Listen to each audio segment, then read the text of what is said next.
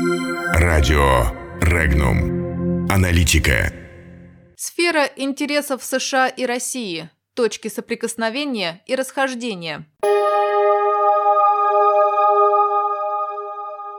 США оказались в патовом положении из-за конфликта Токио и Сеула.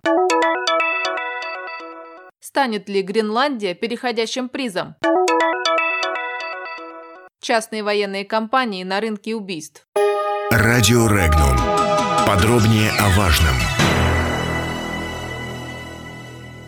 Конфликт в торговой сфере, который разразился между Южной Кореей и Японией, может означать нечто большее, чем популярные в последнее время торговые войны. Почему США не могут призвать к порядку двух своих сателлитов, важных для Вашингтона в построении антикитайской стратегии, рассказывает автор информационного агентства Регнум Александр Запольскис. Жесткая система подчинения, построенная США в Азиатско-Тихоокеанском регионе по отношению к своим сателлитам, держала все потенциальные конфликты под спудом, не давая им разгореться, в том числе и претензиям Южной Кореи, которая продолжала считать Японию обязанной компенсировать ущерб, нанесенный в ходе оккупации во время Второй мировой войны. Уплаченные Токио в 1965 году 800 миллионов долларов Сеул не считает достаточным, а размер достойной компенсации, по мнению разных корейских источников, составляет от 10 миллиардов до 140 миллиардов долларов. В свою очередь, Токио, сделав ставку на развитие сферы услуг, оказался в состоянии торгового перекоса в отношениях с Южной Кореей, обнаружив, что промышленная мощь Южной Кореи выглядит непозволительно конкурентоспособной. Здесь же оказалась исключительно привлекательная для давления болевая точка Сеула в виде электронной промышленности, материалы для которой поставляются из Японии. Таким образом, усложнив для южнокорейской электронной промышленности получение необходимых материалов для производства компьютерной элементной базы, Токио, казалось бы, применил достаточно жесткие меры для погашения конфликта. Но тем не менее, он не угас а продолжает разгораться. Вашингтон же не может встать на сторону ни того, ни другого из спорящих, всего лишь выражая озабоченность, сожаление и разочарование. Такая позиция США понятна, ведь постепенно утрачивая влияние на процессы, идущие в Азиатско-Тихоокеанском регионе, Вашингтон боится потерять любого из союзников.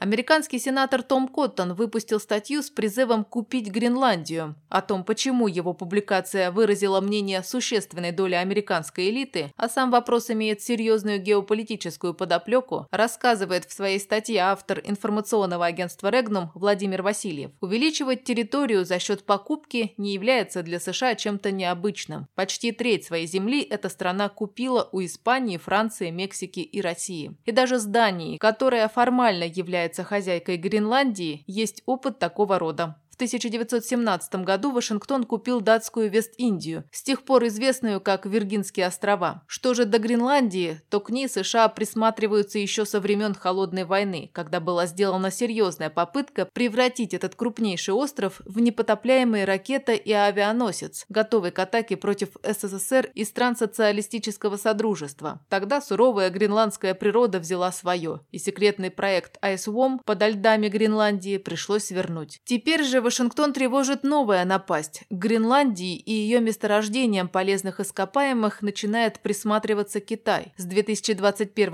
года Дания и Гренландия начнут переговоры о полном суверенитете острова, который на данный момент является частичным. Станет ли этот шаг переходом к американскому владычеству? И не припомнят ли гренландцы Вашингтону весь букет проблем с экологической безопасностью, которые принесла неумеренная военная деятельность времен Холодной войны?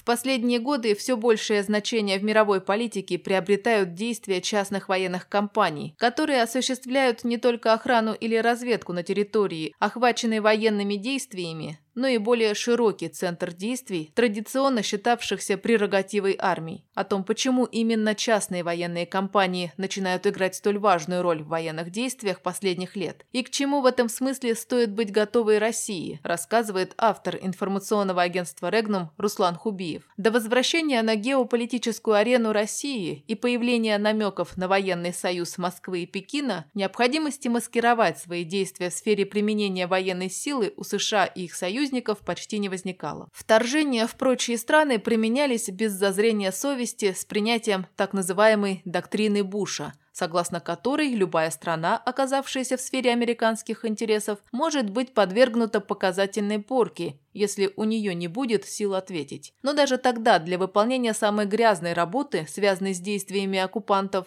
Требовалась военная сила, формально не подпадающая под законные требования к ведению боевых действий. Убийство мирных граждан военнослужащими американских вооруженных сил могло бы вызвать политические осложнения, в то время как действия частных военных компаний автоматически списываются на некие внутренние дела той страны, которой не повезло стать ареной действий современных наемников. Удобство и популярность этого метода таковы, что крупнейшая частная военная компания в мире, британская, в несколько раз превзошла численность официальной армии Великобритании и достигла планки 570 тысяч человек. Действия западных частных военных компаний, как показала практика тех же ближневосточных конфликтов, конфликтов оказалось почти вне зоны юридической ответственности, что повлекло за собой массовые случаи расстрелов мирного населения, грабежей и изнасилований, о которых стало известно в последнее время. Но даже эта огласка не способна стать значимым препятствием к действиям частных военных компаний.